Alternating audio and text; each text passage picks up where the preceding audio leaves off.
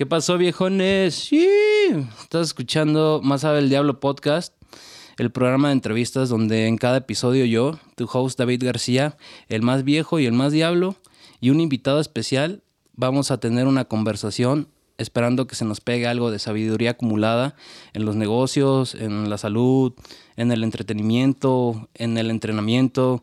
Gracias por escucharnos. Nos puedes encontrar en redes como El Diablo-podcast y recuerda, más sabe el diablo por viejo que por diablo. Camarón, camarón. Aquí tengo a mi compita Abdul Sebornio. Hola, hola. ¿Qué hubo, viejo? ¿Cómo andas? Bien, ¿y tú? Bien, bien. Ahorita empezamos una conversación muy interesante que espero que ahorita la, la prosigamos. Este compita es parte de Tinta Verde Colectivo. Es un poeta, eh, escritor, publicado, este, filósofo en general, un artista, en general un espíritu libre. El, rey del fuego, le dicen. Como el tatu ese que traes, güey. Así es. El, bosque, en llamas. El bosque en llamas, güey. Como la vez que hicimos un hoyo al inframundo, ¿te acuerdas? Memorable esa ocasión, sí. Simón estuvo con todo. Este, viejo, pues es un honor tenerte aquí. Eh, vamos a tocar algunos temas que me parece que van a estar muy interesantes. Primero, pues, explícanos qué es Tinta Verde Colectivo, viejo. Bueno, pues muchísimas gracias por, por la invitación y por este espacio. Eh, Tinta Verde Colectivo es un grupo de poetas, ahora somos un cuarteto de poetas, encargado en desmitificar este papel como rancio y burdo y mm, poco entendible de la poesía, ¿no? Y promoverla más bien como algo que está dentro de todas las personas y que todos tenemos como alguna inclinación poética. Claro. Y dado lo, dado lo anterior, nosotros compartimos nuestra propia obra eh, cada mes en un pues en un recital en vivo, ¿no? Ahora de forma electrónica. Oh. Y de esa forma, pues queremos eh, instar a más personas a que tanto es, o escuchen poesía o, lean poesía o, escriban poesía, porque creo que todos tenemos un, ahora sí que como dicen, pues todos somos poetas en algún grado, ¿no? Claro. Y fíjate que una de las cosas que yo he aprendido a lo largo de estos 30 años, los 30 años que voy a cumplir este año, es que como hombre y como ser humano tienes que encontrar la forma en, cómo expresarte, ¿no? Ya sea eh, escribiendo, ya sea eh, dibujando, ya sea algún modo artístico que te llame la atención porque es parte de la naturaleza humana. Claro. ¿no? Es algo que, que pues lo vemos desde nuestros ancestros, ¿no? En cómo en las cuevas pues, podemos encontrar pintura rupestre de lo que nuestros antepasados veían y sentían y experimentaban en esos tiempos, ¿no? Y, cómo fue que alguien decidió, decidió poner eso, ¿no? Para que quedara asentado ese récord y que nosotros en estos tiempos lo podamos volver a replicar, ¿no? Lo podamos volver a sentir como ellos lo sentían, porque al final el arte eso expresa, ¿no? Cómo te sientes en esos momentos que estás escribiendo o en esos momentos que estás dibujando y imagínate la persona que no puede hacer eso, que lo tiene enfrascado en sí. Oh. Supongo que eso debe de causar este, pues un cataclismo dentro de sí, ¿no? Y pasa mucho, ¿no? Al fin y al cabo. Pero como tú dices, em, yo creo que el arte es lo que nos hace verdaderamente humanos, ¿no? Y, y el arte es, de una u otra forma, esta intención de de autorreflejarnos o de, o de encontrarnos en esta experiencia tan particular, tan humana, ¿no? Que creemos compartir y al mismo tiempo es individual em, y por lo tanto única. Y ya sea, como tú mencionas, ¿no? Mm, por medio de la literatura, que es mi campo, por medio de, no sé, la danza, el teatro, la arquitectura. Creo que todos, por el hecho de ser humanos, tenemos una necesidad artística y una inclinación artística. hasta los cholos de Sureños 13 acá bailando bien tumbados acá. Por supuesto que sí, y además de todo es una excelente representación. Sí, y se ve chingón, la neta se ve muy bien, a mí me encanta. Yo, yo siempre que voy a las fiestas familiares pongo el gran silencio acá para bailar bien tumbado. Por supuesto. Es, oye, ¿cómo fue que, que nació el amor por el arte, el amor por la literatura contigo? Pues la verdad es que soy muy afortunado. Eh, tuve el privilegio de nacer en una familia eh, que ya tenía como la vena artística de Ah, inicio, ¿no? Em, ya sea que mm, algunos sean artistas como tal u otros simplemente pues sean gustosos de ello, ¿no? Entonces, eh, toda mi familia es ávida lectora. eh, mi padre igual eh, es escritor y escribe poesía de la misma forma. Eh, mi hermana eh, incluso a la fecha también es poeta, ¿no? Poeta y escritora. Entonces como que ya lo traía mucho, no tenía hacia dónde ir. Siempre he dicho que terminé siendo escritor porque no, no sirvo para nada más, la verdad, soy muy inútil, soy muy inútil y este, las manos no, o sea, tengo dos pies izquierdos, este, no sé meter las manos, no soy muy físico, nunca se me dieron los deportes. ¿Sabes prender fuego a Sé, rompemadre? plen- sé prender fuego, exactamente, ¿no? Y pues como que mi intención es hacerlo por medio de las letras también, si se puede. Huevo. ¿Qué libros marcaron tu vida? Mm, bueno, pues definitivamente creo que han sido muchísimos. Eh, cuando era muy, muy pequeño, eh, estaba fascinado con todo lo escrito por Mark Twain.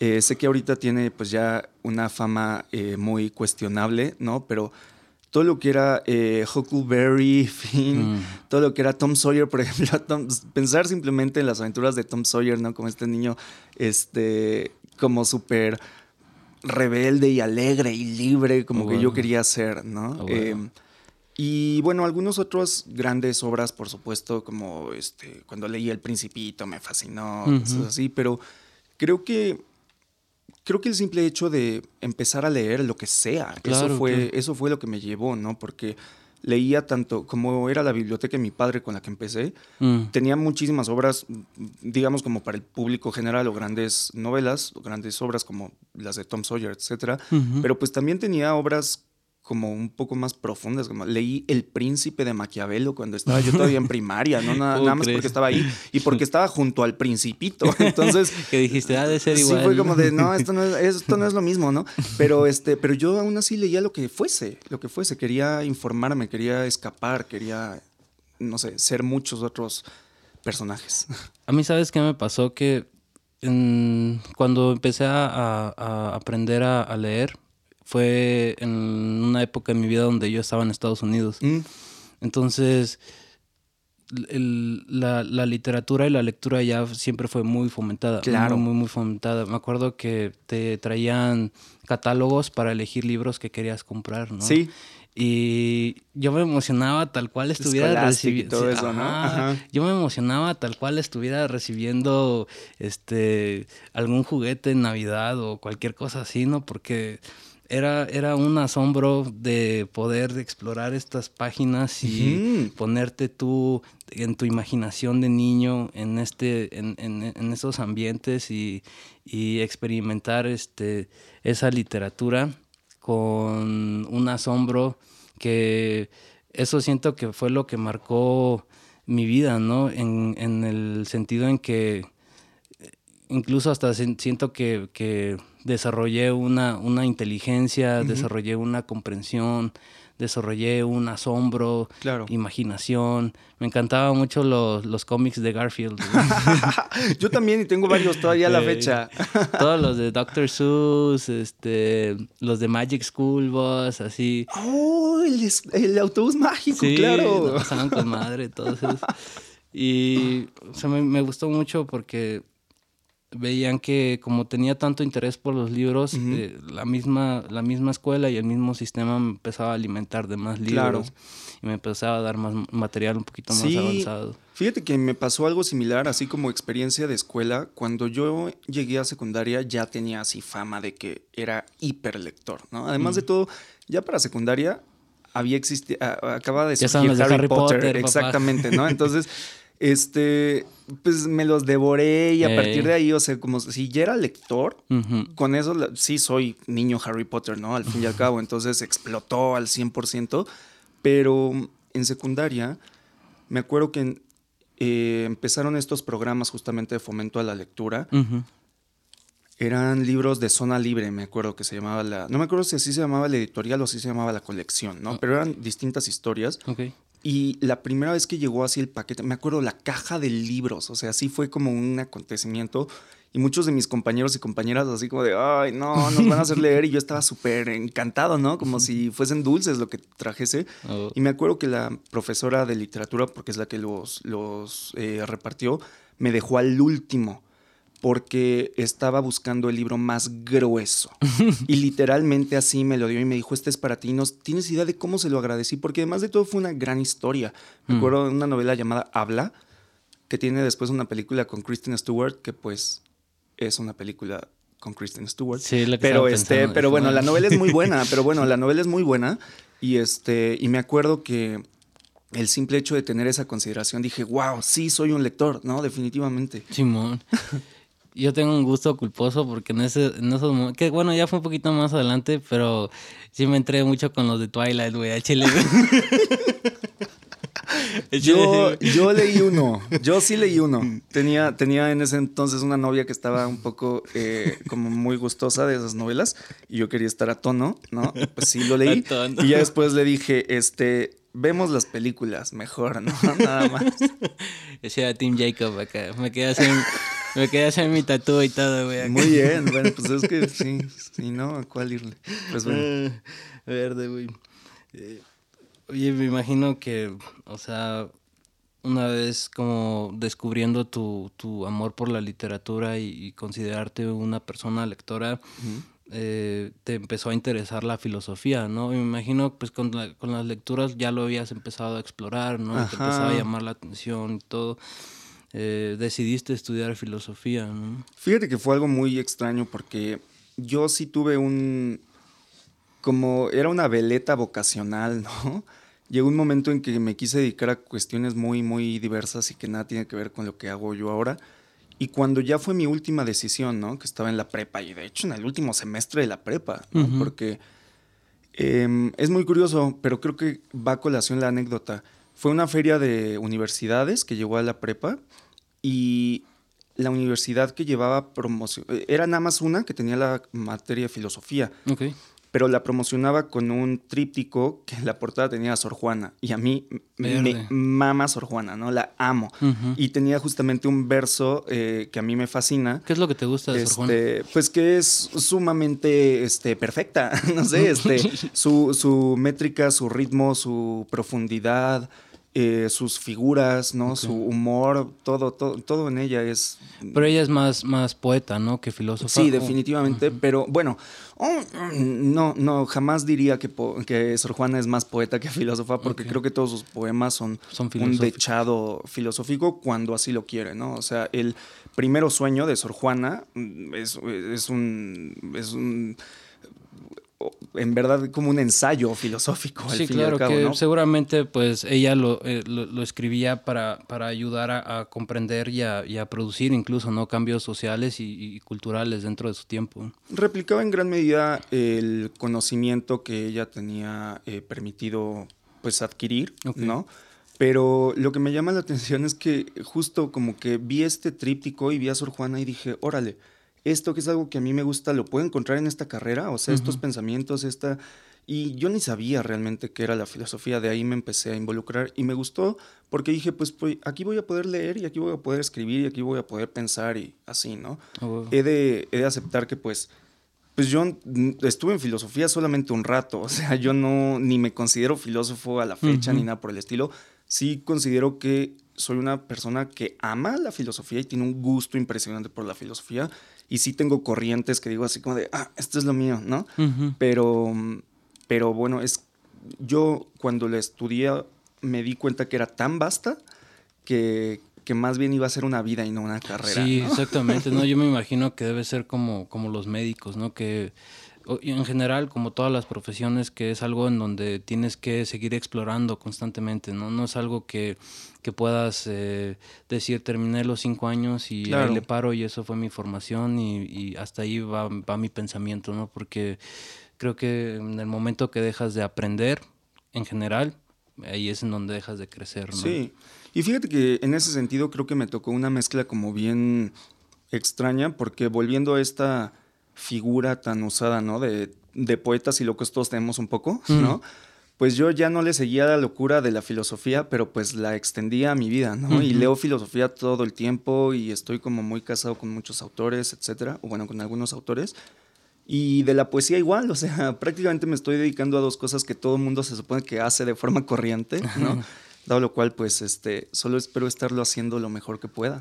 Sí, sinceramente yo he leído tu material y, y a mí lo que me gusta es cómo expresas tu verdadero sentir, ¿no? Sin, sin tabús, sin filtros, porque al final ese es el ejercicio que estás haciendo, ¿no? Lo estás liberando, estás purgando incluso, ¿no? Claro. Estás purgando este, sentimientos encontrados, eh, experiencias que a lo mejor a ti te hace bien dejarlas ahí y, seguir con tu vida, ¿no? Por eso pienso que la gente que no tiene, para mí esto es una forma de expresión.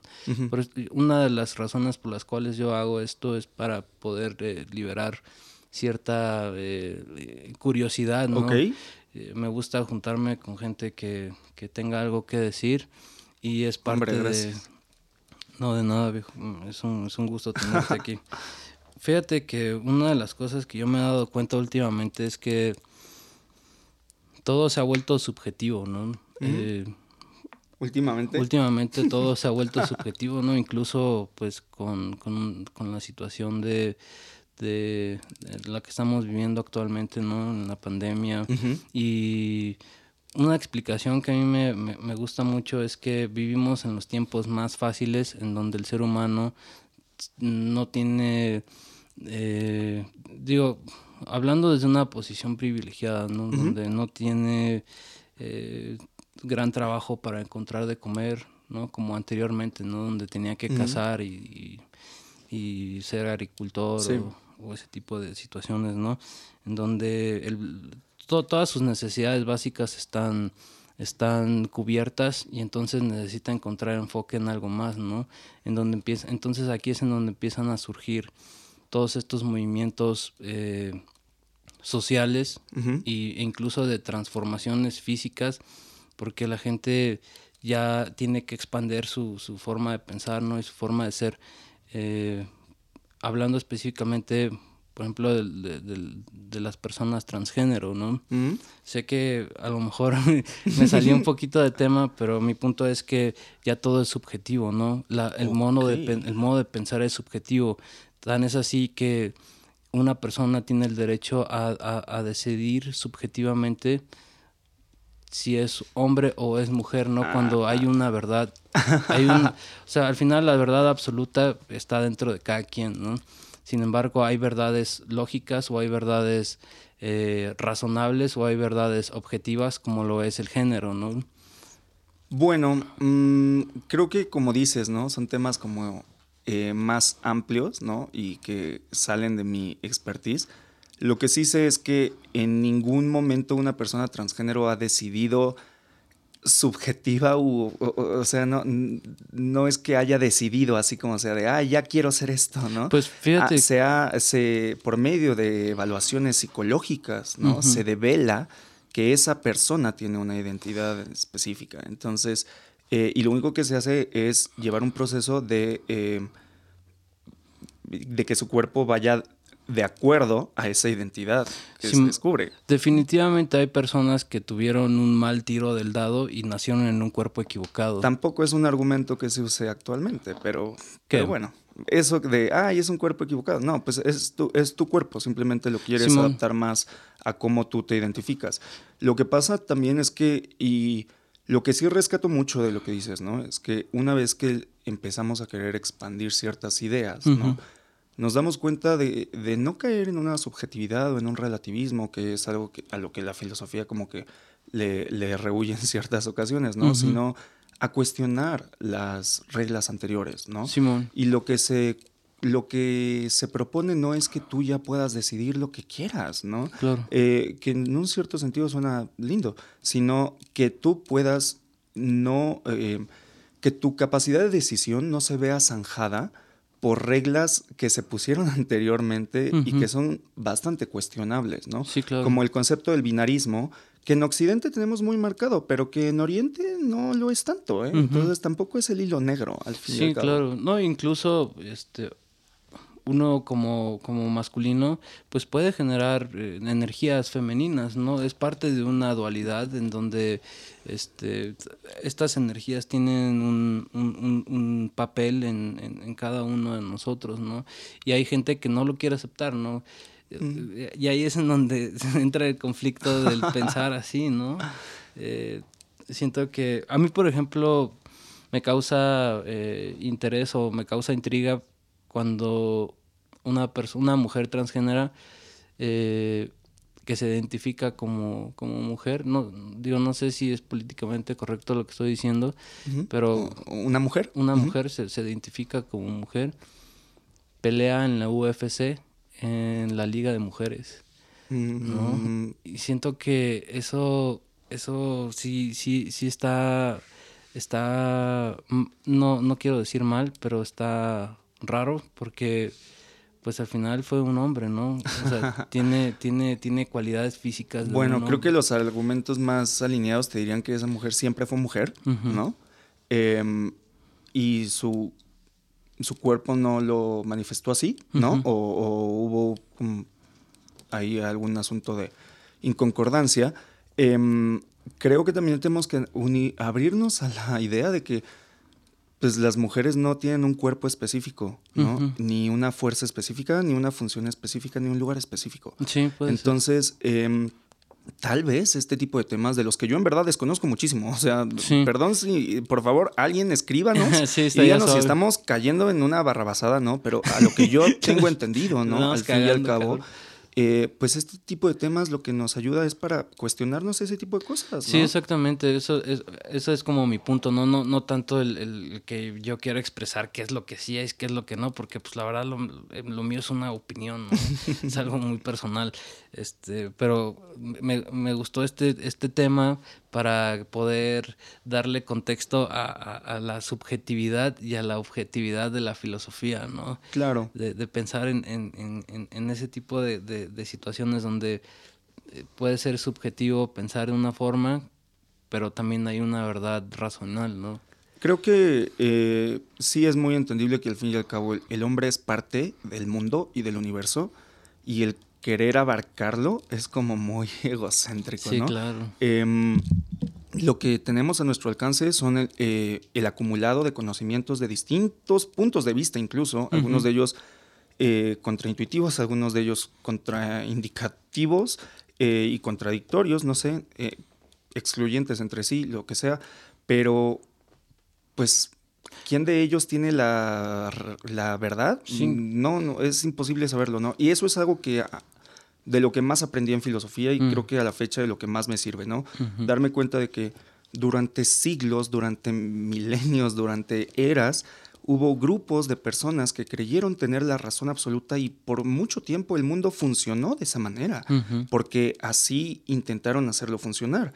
Y luego llega otra era y te das cuenta de que no necesariamente es así. Como Aristóteles, ¿no? Cuando estaba estudiando con Platón y él mismo dijo, este, me gusta lo que dice Platón, pero me gusta más la verdad. Haz de cuenta.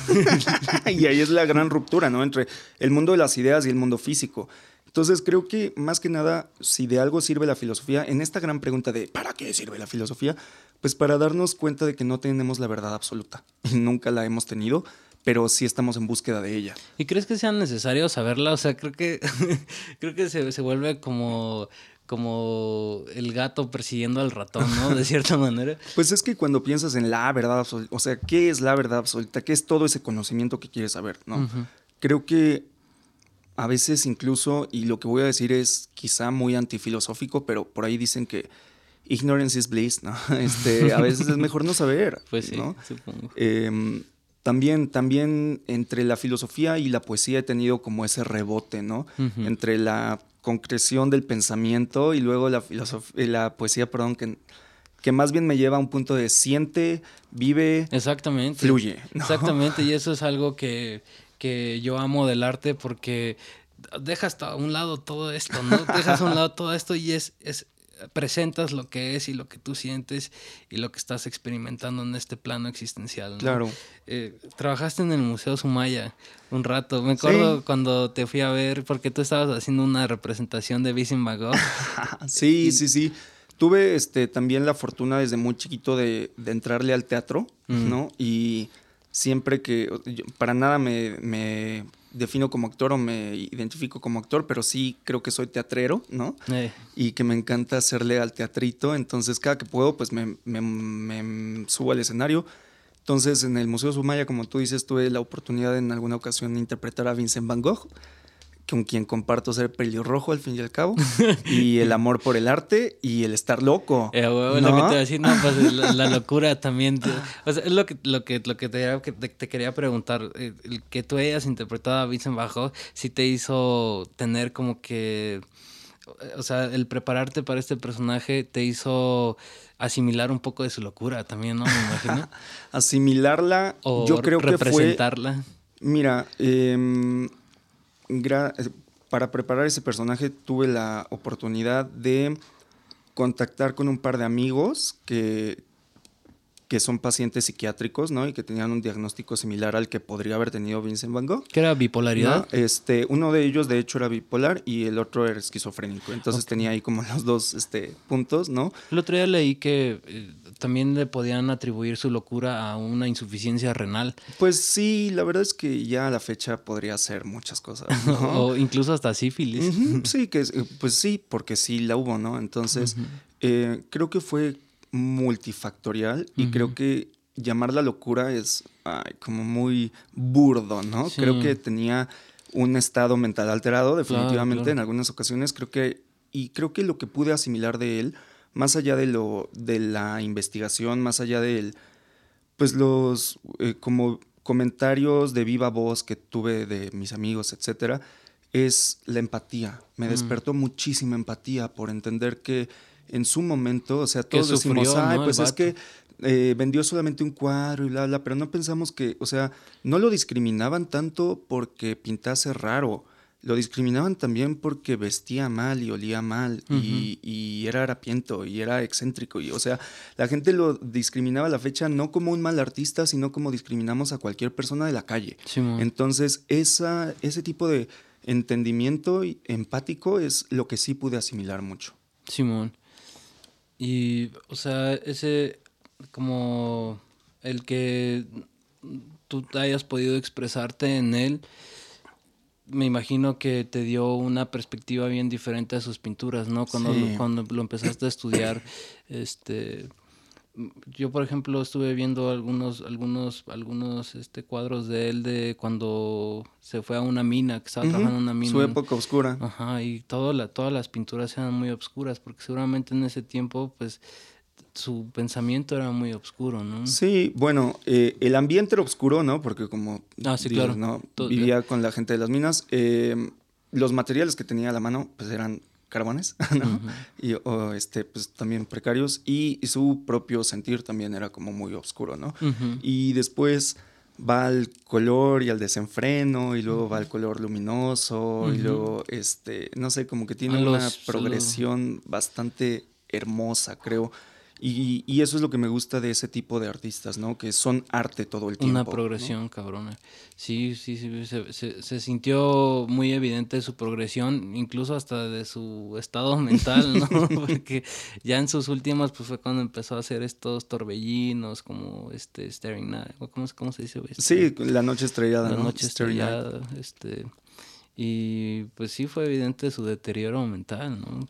incluso, pues, no, como dices tú, es algo burdo ponerlo como un deterioro mental. Tal vez solo era su forma de, de, experimentar esta, esta vida, ¿no? Pues hay muchas opiniones, muchos estudios profesionales, ¿no? Que, que le atribuyen esta forma a una experimentación con el color, pero también con la luz en sí, bueno, que viene haciendo lo mismo, ¿no? Eh, en cuanto a la perspección, en, cuanto a la perspectiva, eh, perdón, en cuanto a la percepción de, los colores, ¿no? no solo del azul, sino de eh, a qué sabe, cómo se mueve, etc. Entonces, podía llegar a ser algo muy profundo más allá de una afección limitante, quizá quitar las restricciones, justamente. Sí, cañón. Y qué, qué padre fue, ha de haber sido experimentar el museo desde adentro, ¿no? Sí, la verdad es que sí, un lugar muy lindo. Si, no han ido, eh, visiten el Museo Sumaya, sinceramente es, es uno de los, eh, o sea, eh, si bien es una colección privada, es, es, patrimonio de los mexicanos, ¿no? Porque, o sea, definitivamente pues hay, hay muchas obras que vale la pena experimentar a viva voz.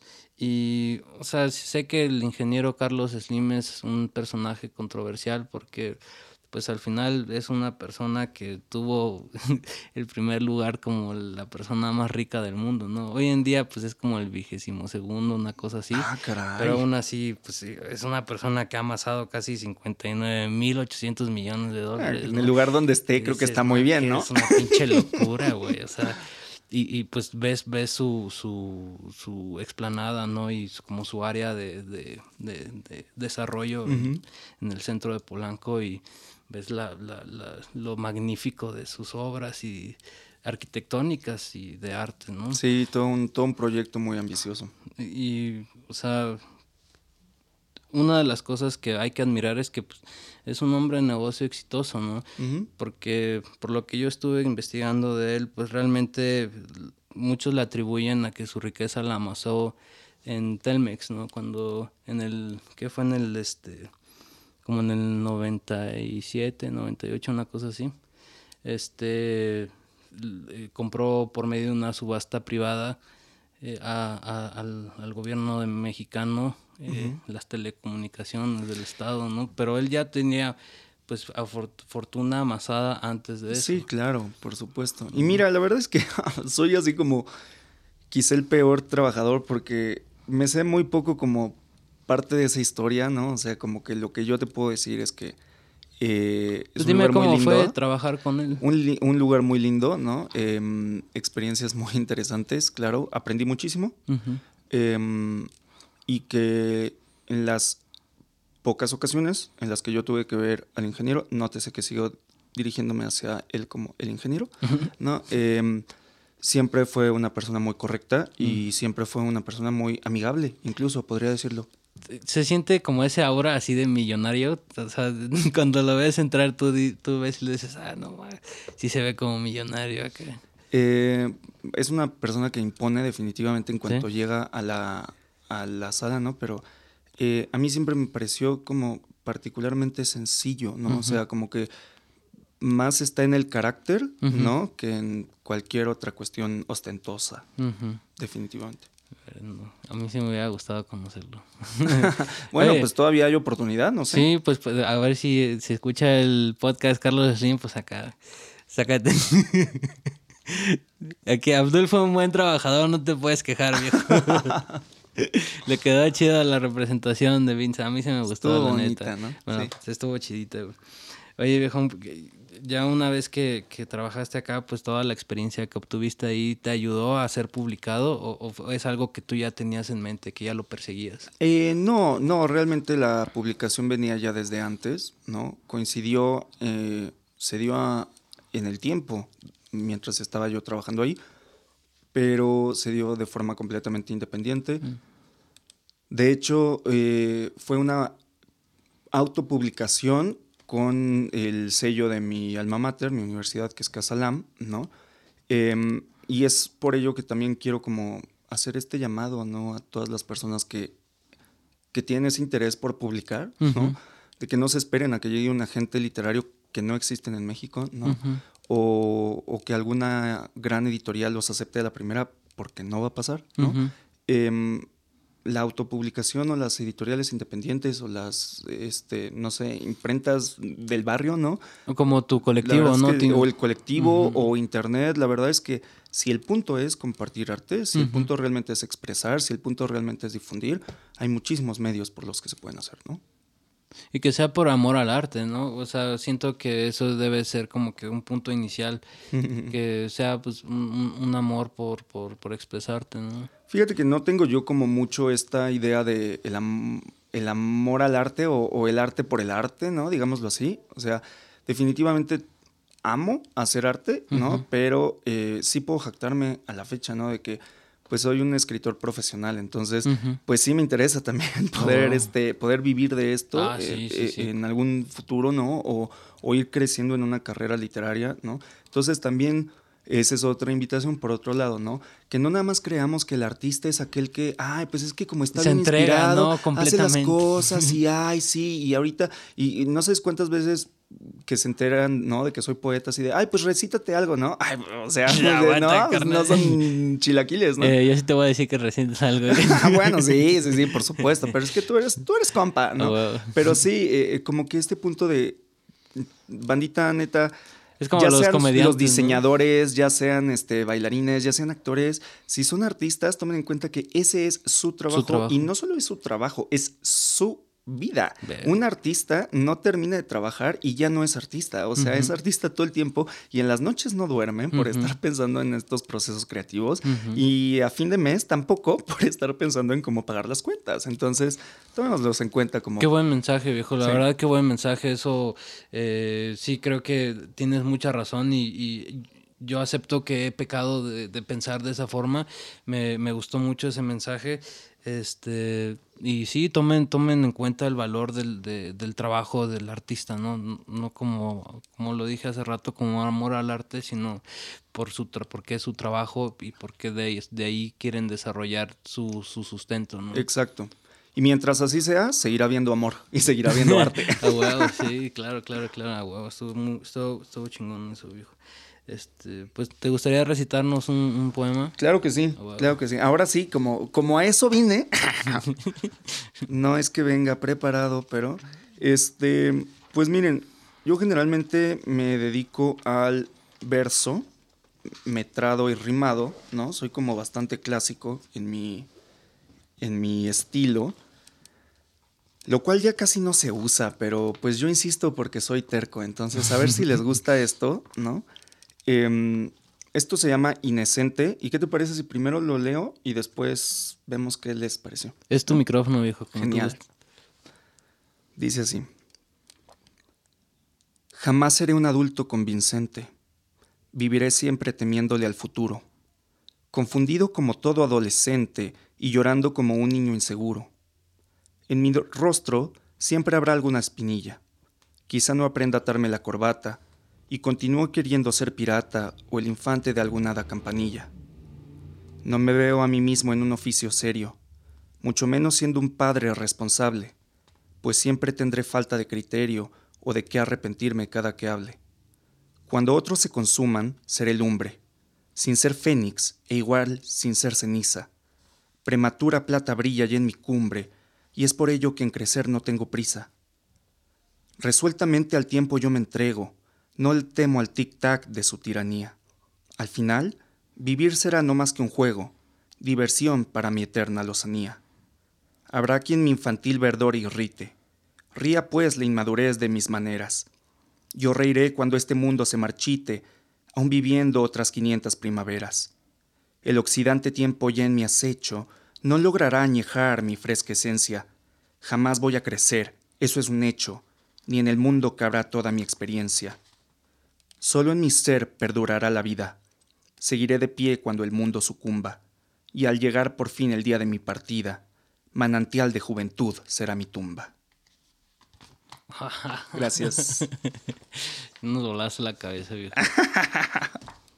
Fíjate que ya lo leo y es como de, ay, neta escribí esto, este es, este es mi, este es un poema de mi primer libro, Rumbo a la Hoguera, ¿no? Compren, por favor, Rumbo a la Hoguera, ¿dónde lo pueden encontrar? lo pueden encontrar en mi página de Facebook, ¿no? Ahí tiene como el botón para pedirlo por PDF y todo.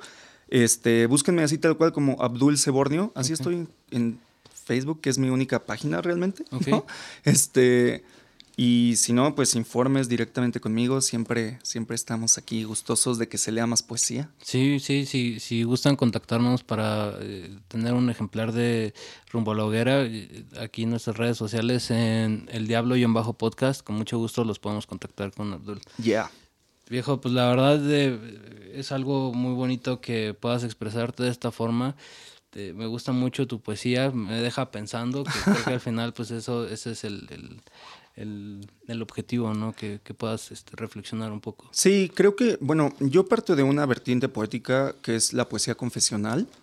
em, que justamente se dedica como a sacar todos estos profundos sentimientos y emociones. De hecho, se supone que son como los más ocultos o los que solemos revelar menos. Pero, este, pero creo que cada quien puede leer la poesía que quiera. Y entonces, ya sea la reflexión o lo que te dejes sintiendo, eso es lo importante. Ah, huevo. Pues incluso como las, la- los lyrics de los raps y Por supuesto, cosas, por ¿no? supuesto. Sí, ah, yo, yo este, soy, soy muy fan de, del rap y los lyrics que escucho siempre me dejan reflexionando, ¿no? Siempre me dejan pensando. De y- hecho, cuando la gente me, pre- me dice o me llega a comentar así de, no, pues es que a mí no me gusta la poesía, como que le pregunto así de, ¿te gusta el rap? Simón. Y si no, le digo, ¿te gusta la música? Ya si claro, no le gusta la música, ya no puedo hacer mucho por esa persona, ¿no?